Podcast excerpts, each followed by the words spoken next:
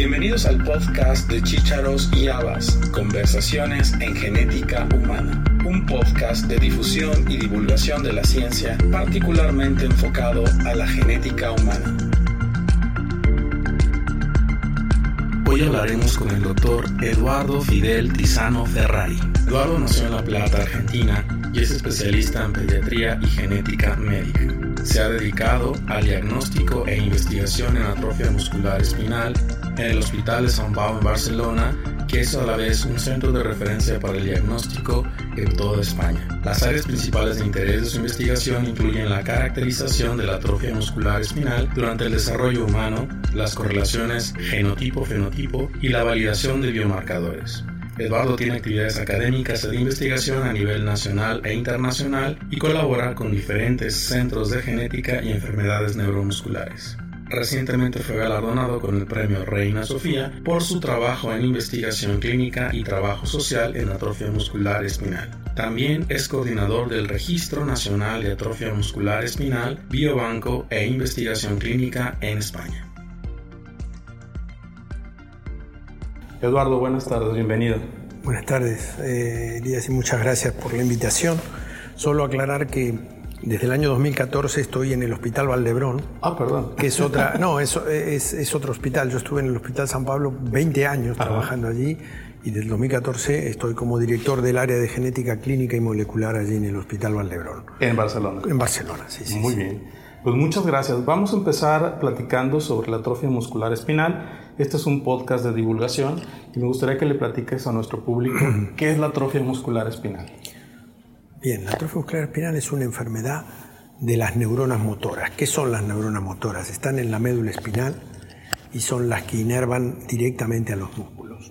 La neurona motora de la médula espinal recibe la información del cerebro, de la primera neurona que está en el cerebro, la de los músculos voluntarios, donde les dice qué es lo que tienen que hacer. Esa segunda neurona motora, que es la que está en la médula espinal, es la que transmite la información al músculo. Si quiero mover eh, un brazo, eh, mi primera neurona motora manda la información a esta segunda neurona y ella a través de eh, la inervación que tiene de esos músculos produce el, el efecto del movimiento. ¿Qué ocurre en esta enfermedad? Esta segunda neurona motora que está en la médula espinal se degenera, se va muriendo, es muy sensible y no tiene una supervivencia normal y entonces el paciente afectado de esta enfermedad poco a poco va perdiendo esas neuronas motoras, dependiendo de la gravedad las pierde muy rápido o en forma más lenta y así es que ocurre la enfermedad. Estas neuronas inervan los músculos y estos músculos se atrofian porque no tienen el estímulo de la neurona motora. Y de ahí viene el nombre de la enfermedad, es decir, atrofia de los músculos por culpa de la médula espinal. ¿Qué tan frecuente es la atrofia muscular espinal? A ver, como es una enfermedad genética que tiene un patrón de herencia autosómico recesivo, es decir, que ambos padres son en general portadores asintomáticos de las uno de los genes es el que está afectado, entonces cuando se unen las dos copias malas de ese gen es cuando se produce la enfermedad. Y aproximadamente estamos diciendo que uno en 6.000 a uno en 10.000 recién nacidos en general a nivel mundial eh, está afectado de la enfermedad. Ahora bien, las manifestaciones pueden ser muy inmediatas, por ejemplo, a las pocas semanas o meses de vida, o a veces puede ser un paciente que pasa varios años de su vida asintomático y luego aparece la debilidad muscular, que es lo que caracteriza a la enfermedad, una distinta graduación de debilidad muscular. Si uno está muy gravemente enfermo, eh, el paciente son bebitos que no pueden sostener la cabeza, que no llegan a sentarse, que no pueden mover ni los brazos ni las piernas. Y está comprometido toda la parte respiratoria e inclusive eh, la gran causa de fallecimiento es la insuficiencia respiratoria. Casi todos, si no se tratan, ah, en uno o dos años la mayoría de estos pacientes fallecen. Pero después hay otras formas que son menos graves y que el paciente, por ejemplo, se puede sentar cuando normalmente los, los, niños, los bebés, a los seis meses empiezan a sentarse. Y aquí la enfermedad aparece después de los seis meses. Por eso estos bebés son capaces de sentarse, pero si la enfermedad aparece antes de que puedan caminar, es decir, antes del año y medio, nunca van a poder caminar. Y entonces entre los seis meses y el año y medio, estos pacientes se sientan pero no pueden caminar. Y después, cuando ya caminan, la enfermedad puede aparecer también a los dos o tres años, o a los cinco o a los diez años, y entonces el paciente es capaz de caminar independientemente, pero después pierde esa capacidad de deambulación, porque, como ya dije, es como una cuestión cuantitativa. Cuanto más grave la enfermedad, más neuronas motoras se pierden y más grave es la manifestación clínica. Y cuanto eh, menos grave es, estas manifestaciones son más solapadas y a veces los diagnósticos son más difíciles.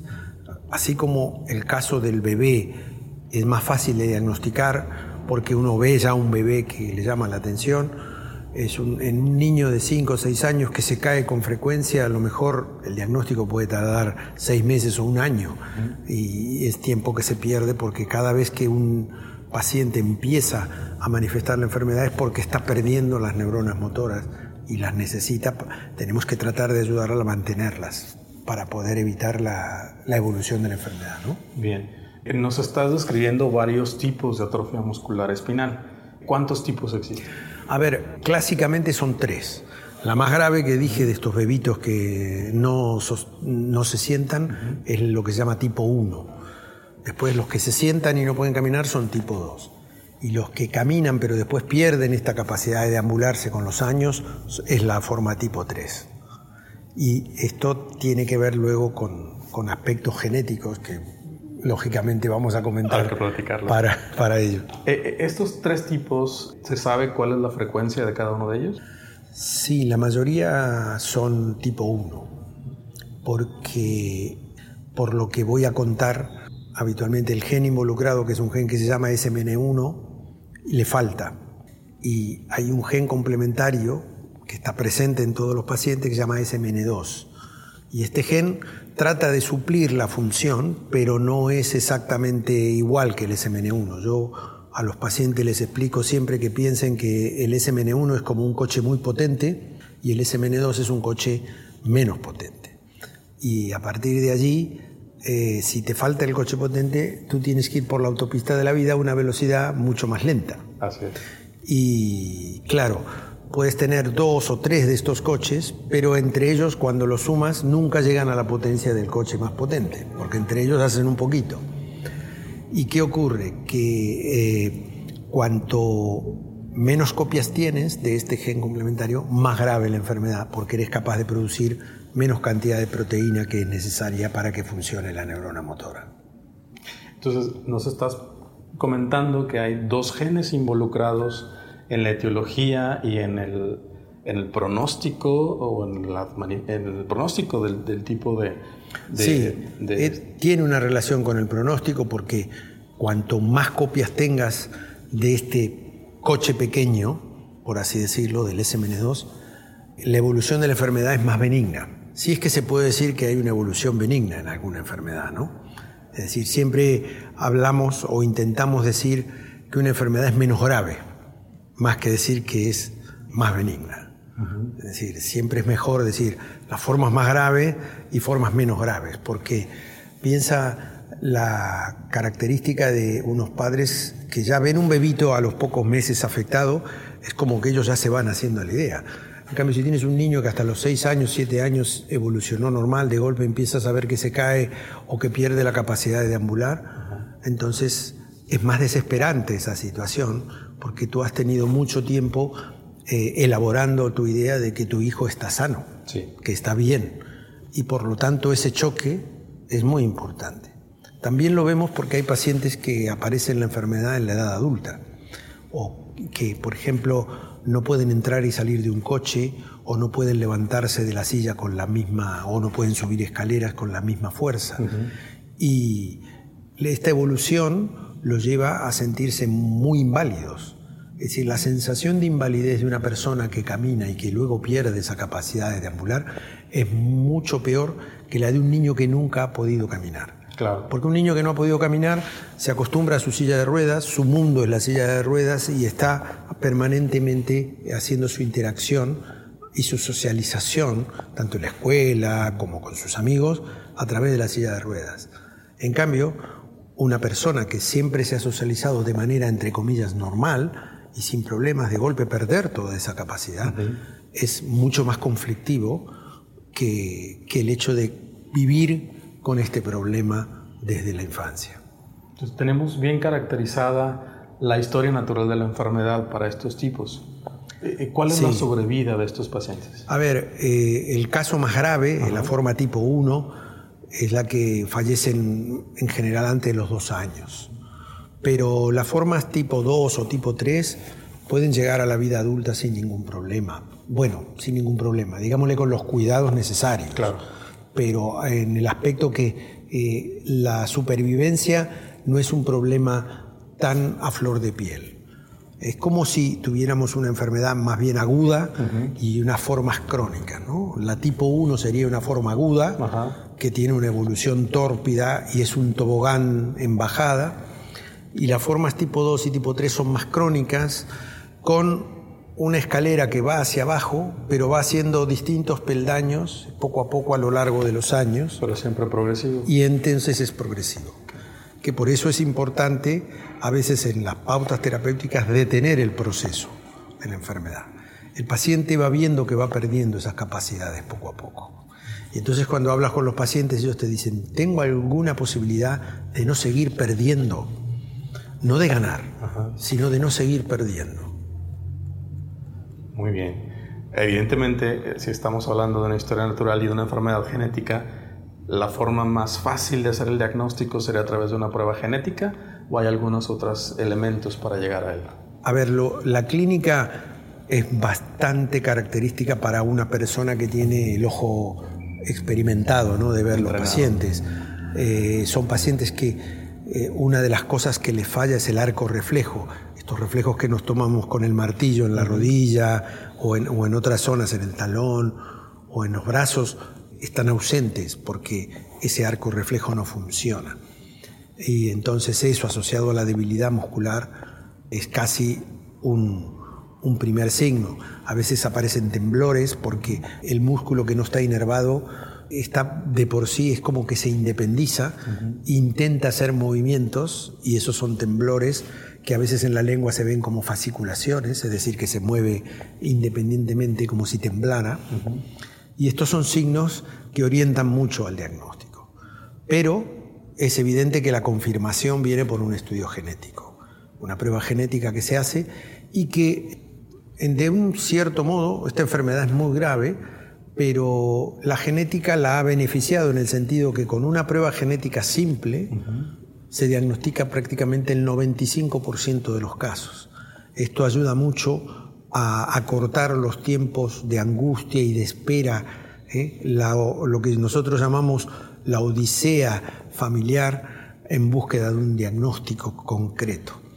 Porque sabemos que a veces las noticias malas uno nunca las espera o no quiere que se las digan pero vivir con la angustia de no saber lo que tiene tu hijo o tú mismo como persona es mucho más angustiante. Es mejor saber que uno sabe, tiene una mala noticia porque algún día podría haber una oportunidad para el tratamiento o para, para mejorar mi calidad de vida. Pero si no sé lo que tengo, estoy en la nebulosa. Voy viviendo el día a día esperando que alguien me haga el diagnóstico. Por eso en este sentido la genética ha sido como un bálsamo en el sentido de que, por suerte, si es que se puede decir eh, ah, para estas familias, el diagnóstico genético es bastante, bastante elocuente y bastante accesible para llegar al diagnóstico. Ahora bien, el 5% restante de los casos eh, tiene unos intríngulis un poco más sofisticados de diagnóstico genético, pero que prácticamente llegamos al 99% de los casos se pueden diagnosticar con un genetista experimentado o con un laboratorio de genética experimentado en esta enfermedad. ¿Y hay tratamiento para la enfermedad? Bueno, gracias a la genética. Siempre decimos, cuando históricamente decían todos, bueno, ¿para qué vas a hacer el estudio genético si igualmente no le vas a dar ningún tratamiento a la enfermedad? Sabiendo cuál es la genética y los todos los aspectos relacionados con la genética y el hecho de, por ejemplo, haber estudiado este gen, este gen complementario, ¿no? El coche que es poco potente, ¿no? El que sabemos, el coche que tienen, exacto, el, coche que tienen los pacientes es como que los tratamientos intentan hacer que este coche funcione mejor, a través ya sea de eh, sofisticados pedacitos de nucleótidos que se llaman oligonucleótidos, eh, que se dan, por ejemplo, en el caso de los oligonucleótidos estos antisentido, ¿no? Porque justamente son como dos peines, ¿no? Un peine es específicamente el gen que tienen los pacientes y la otra parte del peine es el oligonucleótido antisentido.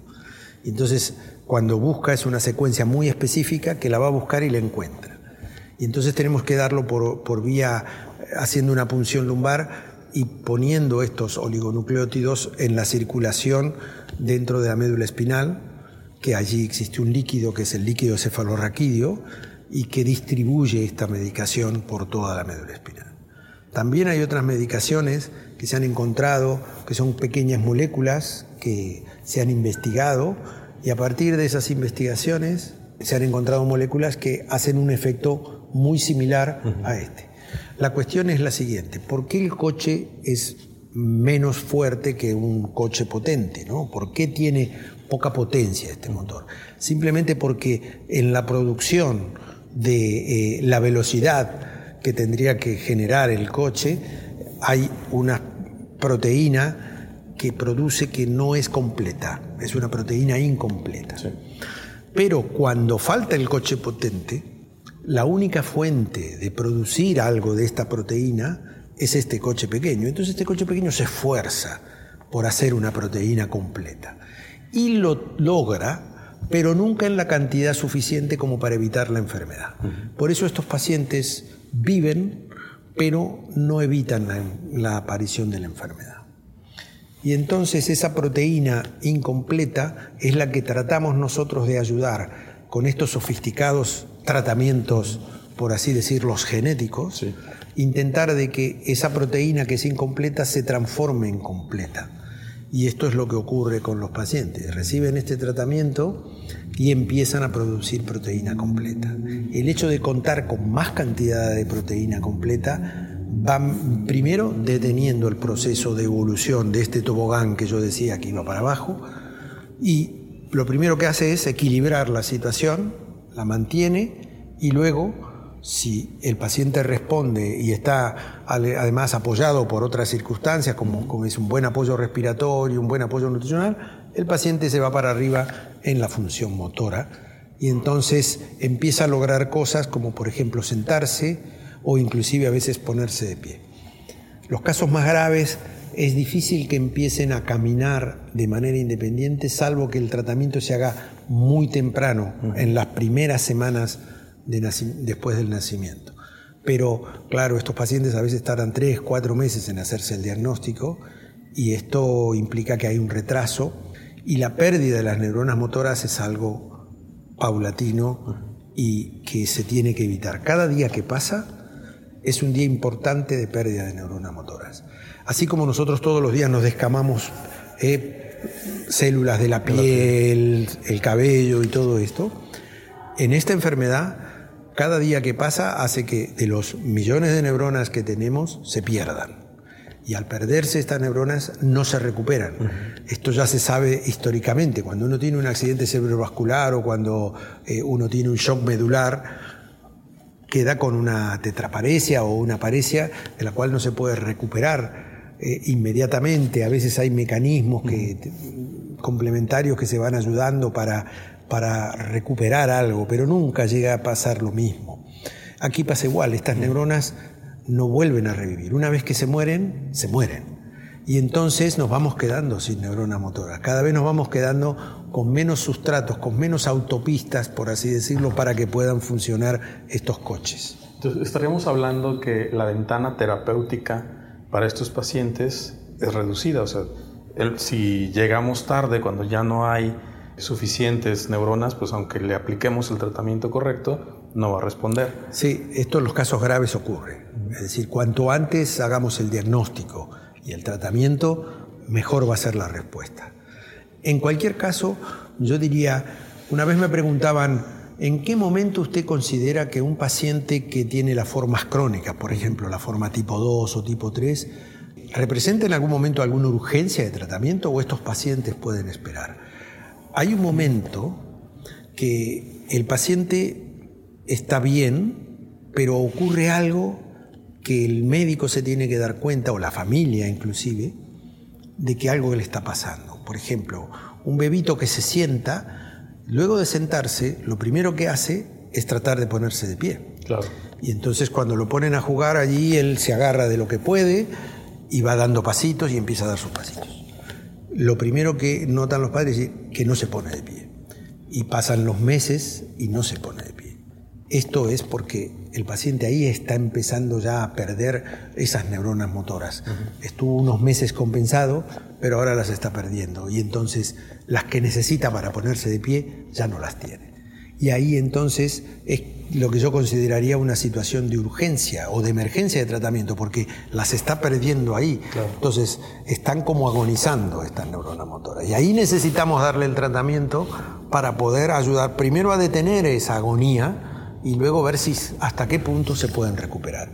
Y un paciente más grande es un niño que, por ejemplo, tiene 4 o 5 años y se empieza a caer. Se empieza a caer más frecuente que lo demás. A veces los padres dicen es un poco atolondrado, se cae en cualquier lado y todo, pero si realmente esto ocurre con mucha frecuencia, a lo largo de los, los meses siguientes, el paciente va a ver que no puede tener la misma fuerza para ponerse de pie, para pasar de la posición sentado a la posición de pie o para subir y bajar escaleras.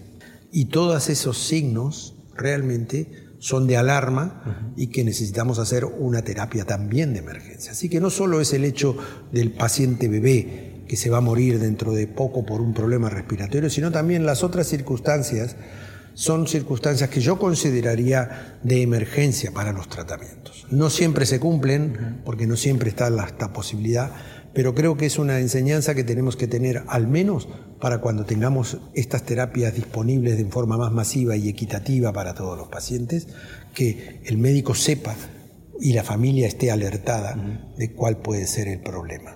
Estamos hablando de un tratamiento integral para estos pacientes. Aunque este medicamento es muy bueno, no es milagroso. Requiere de un manejo y una terapéutica de apoyo para el paciente. Sí, es cierto. Eh, es decir, el, tratamiento es como si fuera la base, ¿no?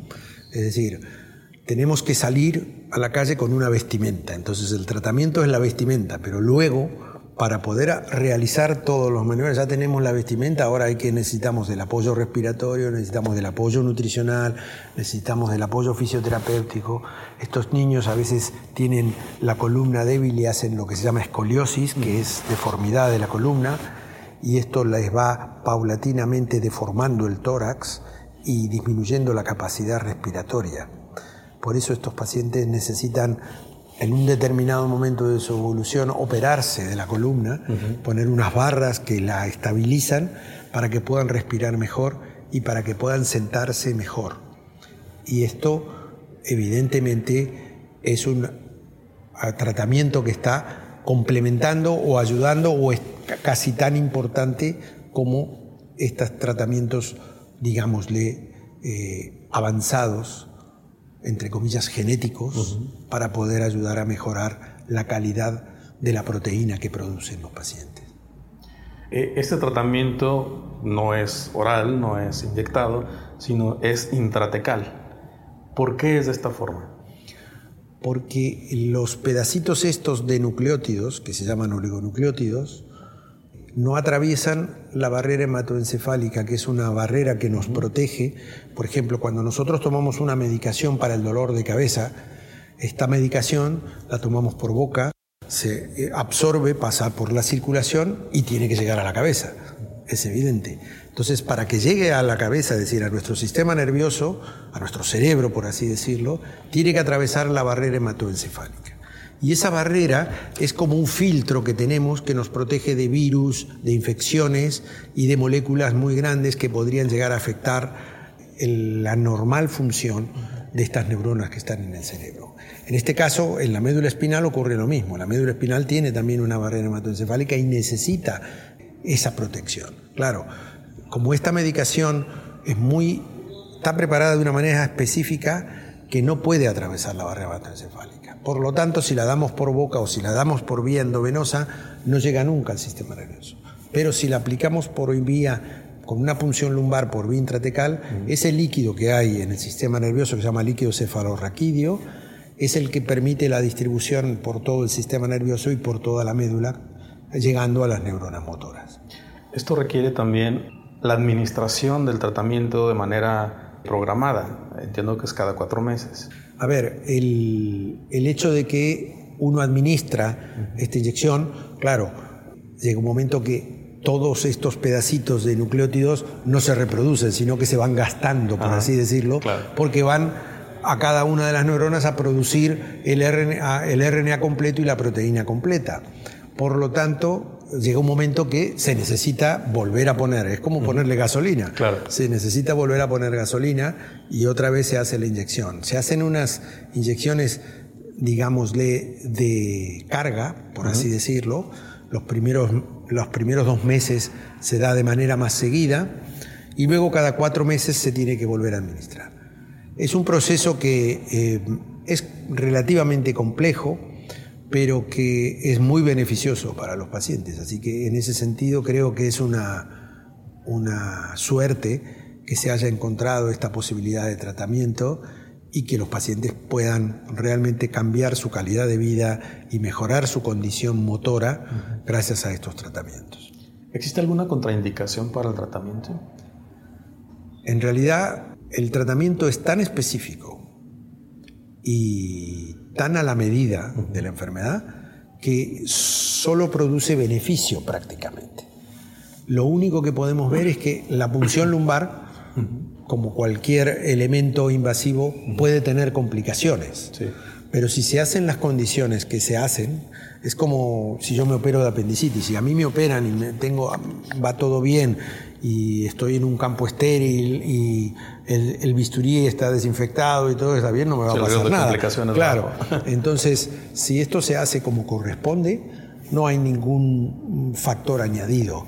Puede ser que a veces el hecho de como uno tiene que introducir una pequeña cantidad, que son 5 centímetros cúbicos, en el líquido cefalorraquídeo, primero tiene que sacar 5 para después poner los 5 con la medicación.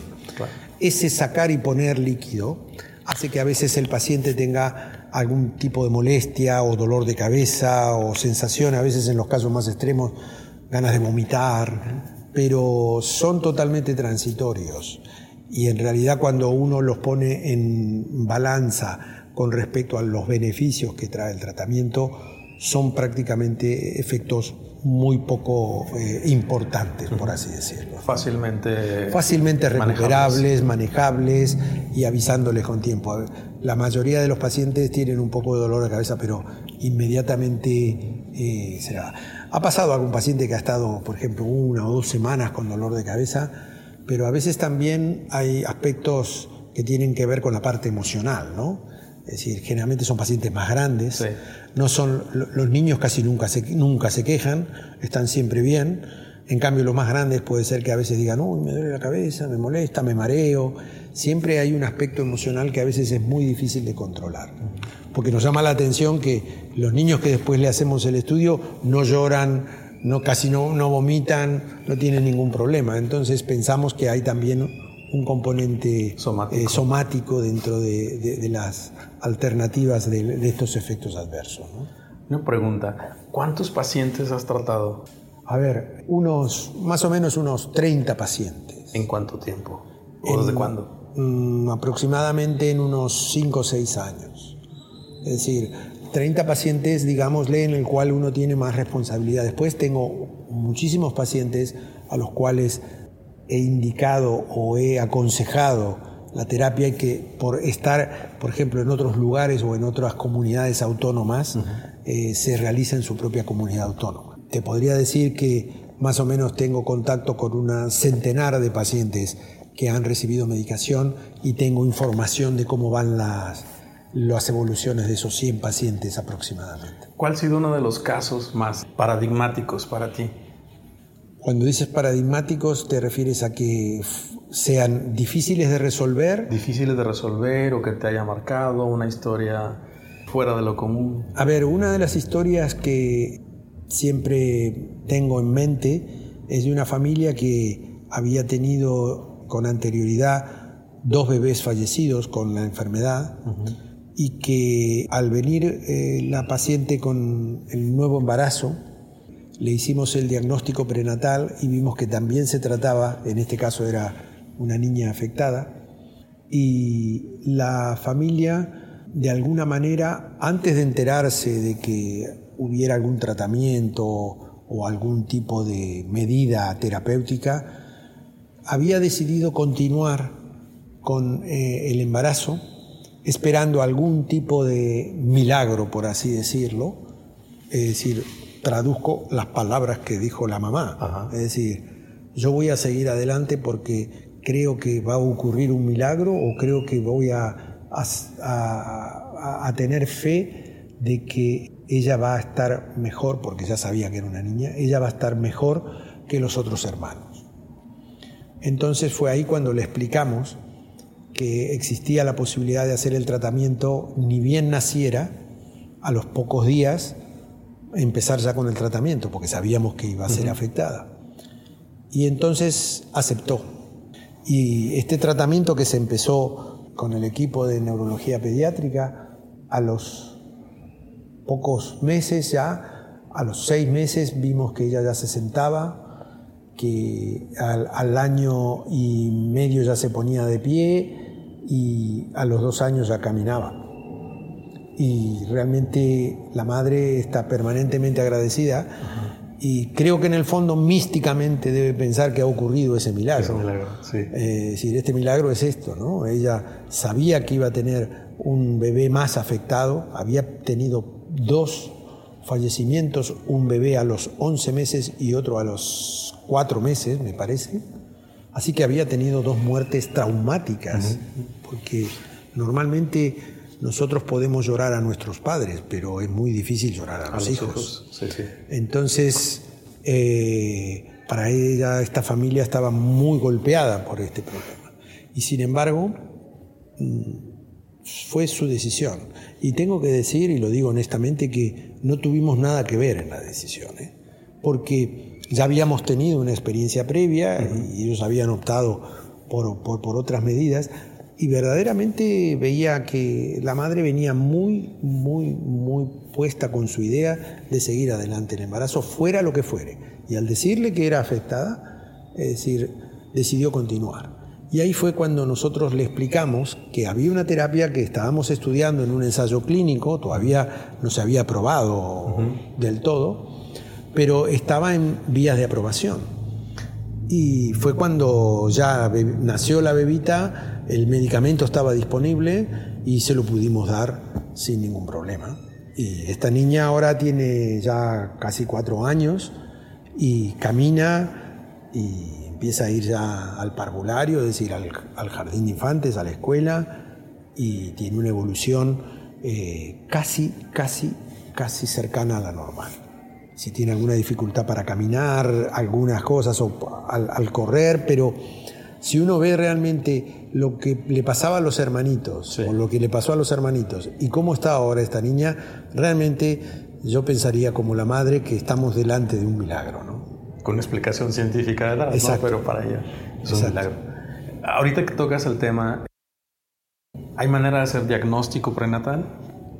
Sí, es decir, de la misma manera que haces el diagnóstico genético en un paciente que ya está nacido o en un paciente, en un niño o en un adulto, también en la manera prenatal es hacer una, una obtención de líquido amniótico o se toma un trocito de placenta, de la placenta que corresponde al bebé, por así decirlo, y esa placenta se, se, extrae el DNA o ese líquido amniótico también se centrifuga y se extrae el DNA para poder eh, analizar y buscar la presencia o la ausencia de este gen SMN1, ¿no? del gen este que es el coche potente, como digo yo. ¿no?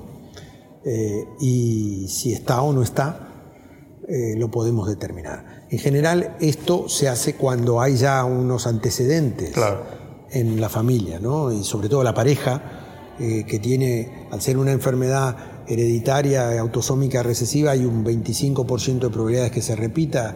Es decir, si ambos padres son portadores o transmiten el bueno y el malo, o el malo, y entonces esta combinación hace que haya un 25% que sean afectados un 25% que sean sanos y un 50% que sean portadores, ya sea de uno o del otro. Esto quizás a lo mejor ya lo han charlado alguna otra vez, pero bueno, viene bien repasarlo. claro, claro. ¿Y, han tenido experiencia con diagnóstico genético preimplantación? Para... Sí, hay experiencia en el diagnóstico genético preimplantacional. Eh, sobre todo se ha desarrollado mucho en países donde la interrupción del embarazo puede ser un, un problema o representa un problema para la familia.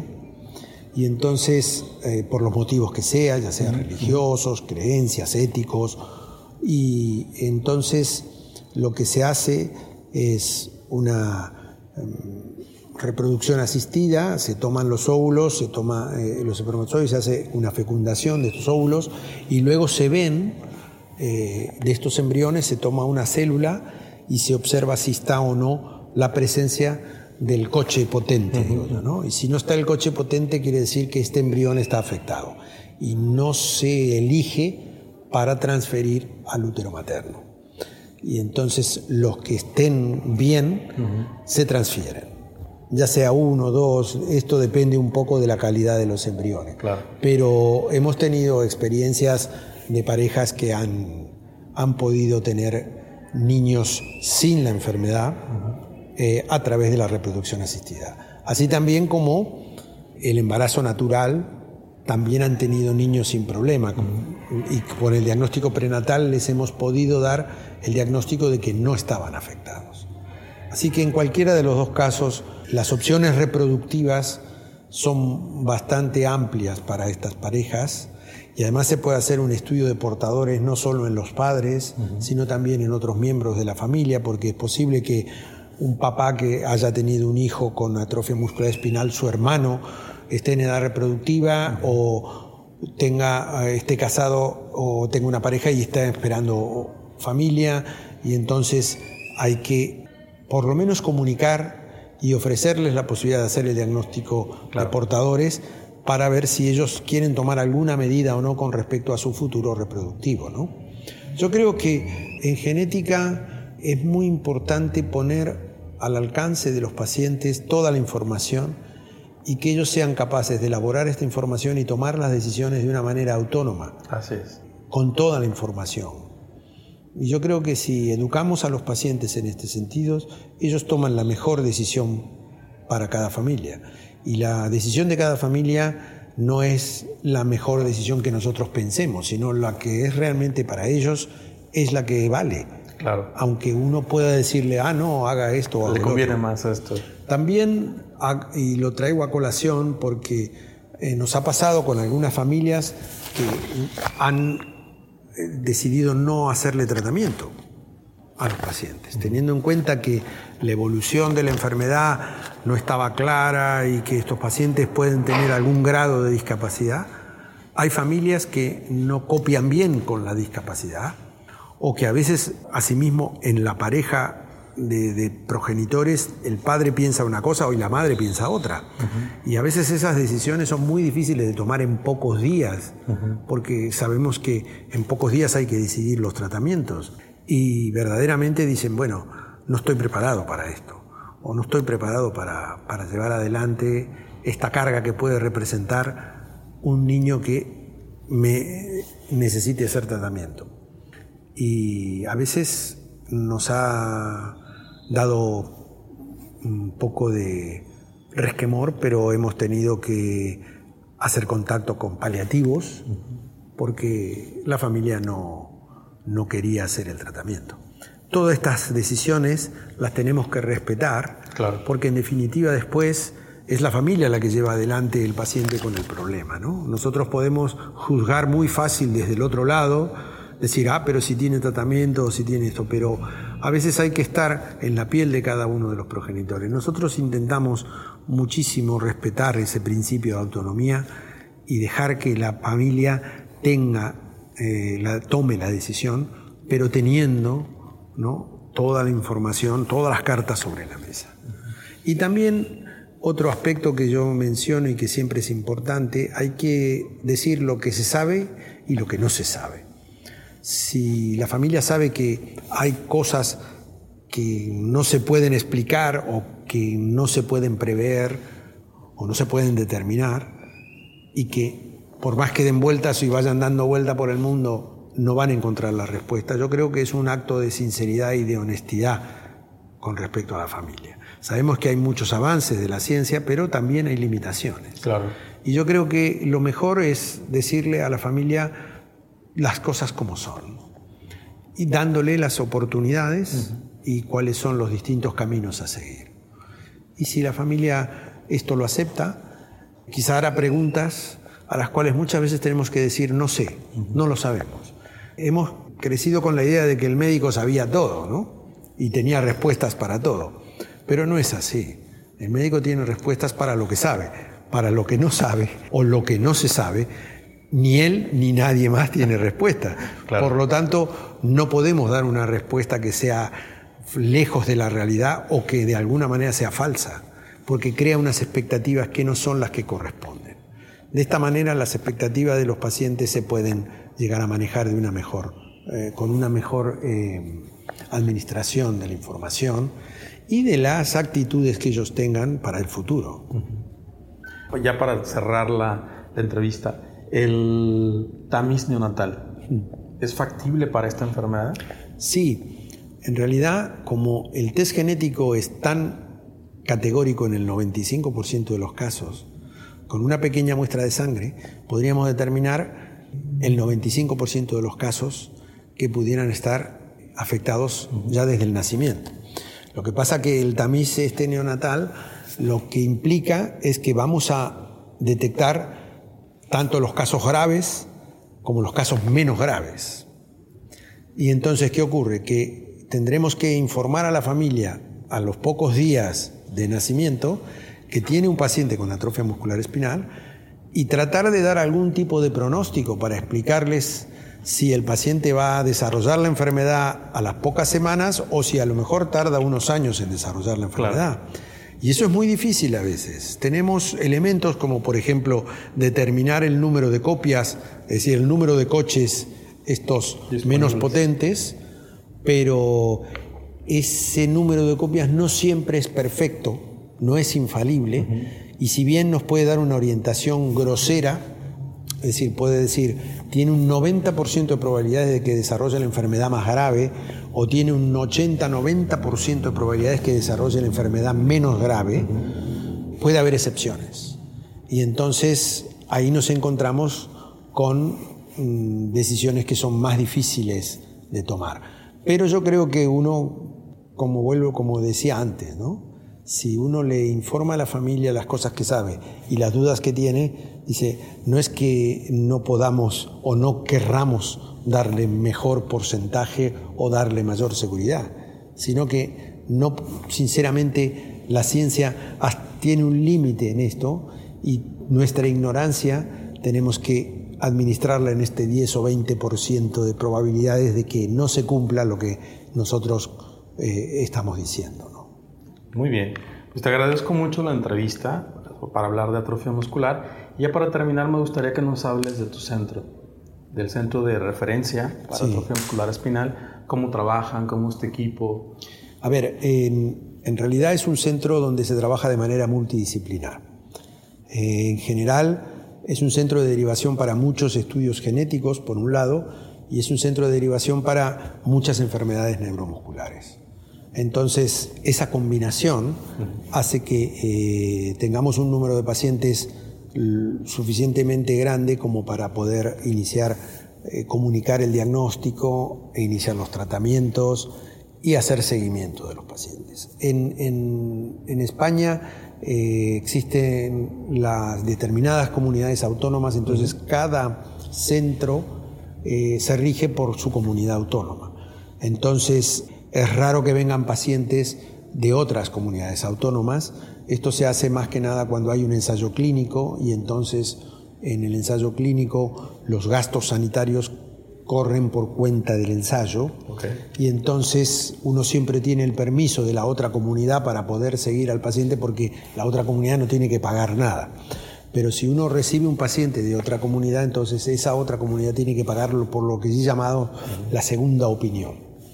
En general, eh, trabajamos como una red en la cual estamos en contacto con distintos, con distintos centros y trabajamos no solamente en enfermedades neuromusculares, sino que en todo tipo de enfermedades genéticas. Yo fundamentalmente me dedico y estoy con el equipo de neuromuscular, que es el equipo de neurología pediátrica, el equipo de respiratorio, el equipo de genetistas y asesores genéticos que respondemos a todo esto. Y mi investigación es eh, destinada fundamentalmente a la atrofia muscular espinal.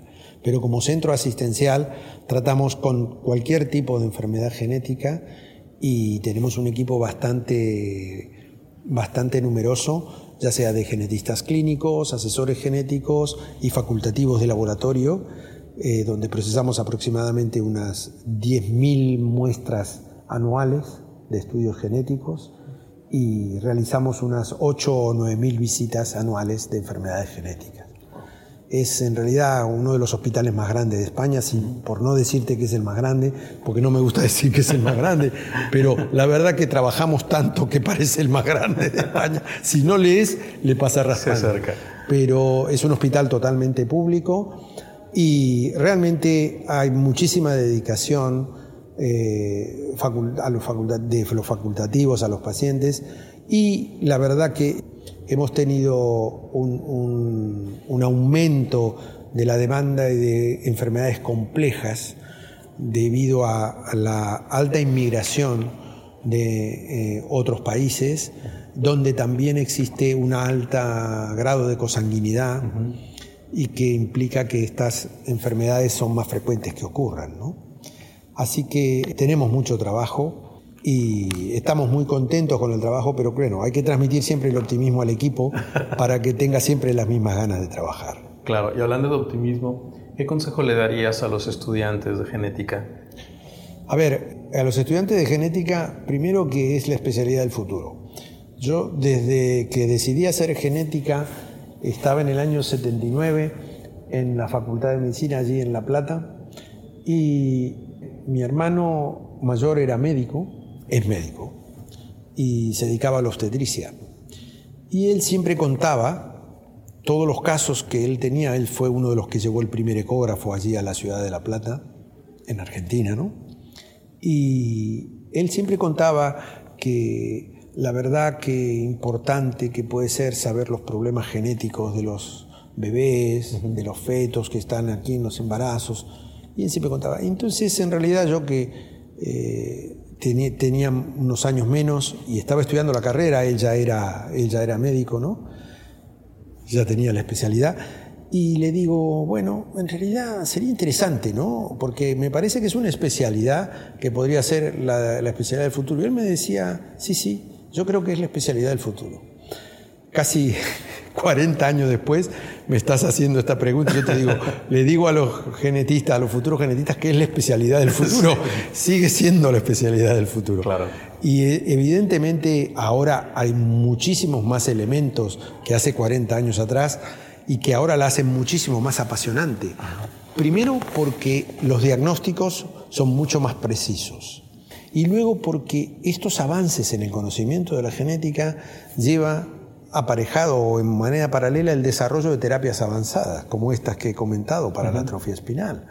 Inclusive la terapia génica es otra terapia que se está desarrollando, que está aprobada en algunos países, incluyendo en España, para pacientes con atrofia espinal, donde hemos, hemos tenido eh, tratamientos con terapia génica de, algunos casos, también de atrofia espinal. Así que yo creo que eh, es a todas luces la especialidad de genética médica, por así decirlo. Es una especialidad que tiene muchísimo futuro y en el cual el papel del genetista se ha transformado. Deja de ser un genetista que veía pacientes con distintas malformaciones y sin ningún tipo de, de aliciente como para poder continuar investigando, sino que ahora cada problema de malformación o de sindrómico genético, tiene prácticamente algún gen responsable y siempre hay líneas de investigación que estimulan realmente el conocimiento para avanzar en el conocimiento de enfermedad y dar esperanza a las familias con estos problemas. Así que yo creo que hay muchísimo trabajo por hacer, por lo tanto necesitamos muchos genetistas y les doy todo el apoyo y todo el entusiasmo posible para que abracen esta especialidad con, muchísima, con muchísimo amor, como los que nos dedicamos un poco a esto. Es decir, siempre digo que es cuestión de corazón, no es cuestión de conocimiento. Y la especialidad es decir, que uno empieza por la pediatría y después sigue por la genética, simplemente por una cuestión de que la mayoría de problemas genéticos aparecen en la infancia. Pero como genetistas también tenemos que eh, conocer a los adultos, a los progenitores y somos como médicos de familia un poco más sofisticados. Es decir, que hablamos de los problemas genéticos. ¿Sí? En realidad nosotros en nuestras historias no tenemos el número de historia de pacientes, tenemos el número de familia. Y todavía conservamos la historia analógica. ¿Qué quiere decir? Que tenemos un sobre donde guardamos todos los estudios de una familia. Porque si después viene algún familiar o algún pariente de esa familia, nosotros nos tenemos que retratar y sacar todos los sobres. En cambio, con eh, toda la digitalización, cada paciente es individual, pero no hay una interrelación de las familias. En cambio, en esta historia analógica que nosotros seguimos guardando, tenemos 30.000 historias, ¿eh? tenemos 30.000 pacientes ya registrados, siempre tenemos ahí ese pequeño lugar que corresponde específicamente a la familia. Y si una familia que ahora está dentro de 15 años, vuelve el bebito que nació ahora, vuelve a los 15 o los 18 años porque quiere saber si es portador o no es portador o porque ya es autónomo para poder saberlo, allí tenemos el registro para no perder esa información. Ojalá la podamos digitalizar, pero todavía no hemos encontrado la vuelta para poder digitalizar y mantener cada familia de ese sobre específicamente eh, transformado en información digital. Pero bueno, en ese camino ahora lo estamos pensando. ¿no? Después de muchos años trabajando y de juntar un montón de familias, decimos, bueno, ¿qué vamos a hacer con estas 30.000 historias? Digo, va a llegar un momento que serán 50.000. Digo, ¿dónde las pondremos? Claro y no somos de destruir historias, porque en genética todo tiene valor a través de las generaciones. Claro. Y entonces eh, no es como después de 20 años los resultados se borran, se tiran y ya está. No, ahí seguimos generación tras generación conservando la información genética de esa familia porque el día de mañana le puede servir a alguno de esos familiares. Literalmente generación tras generación. Exacto. Muy bien, Eduardo, pues te agradezco mucho este espacio que nos diste dentro del NeuroSummit 2022 que organiza Biogen. Y eh, más que nada, a nombre del auditorio, eh, gracias por tu tiempo, gracias por la explicación, por hablarnos de atrofia muscular espinal y un gusto platicar contigo. Muchísimas gracias, Elías, también ha sido un gusto. Y bueno, esperemos encontrarnos pronto con alguna otra plática y con alguna otra conversación relacionada con la genética y con algunas otras enfermedades. Claro que sí, muchas gracias. Muy bien, muchas gracias.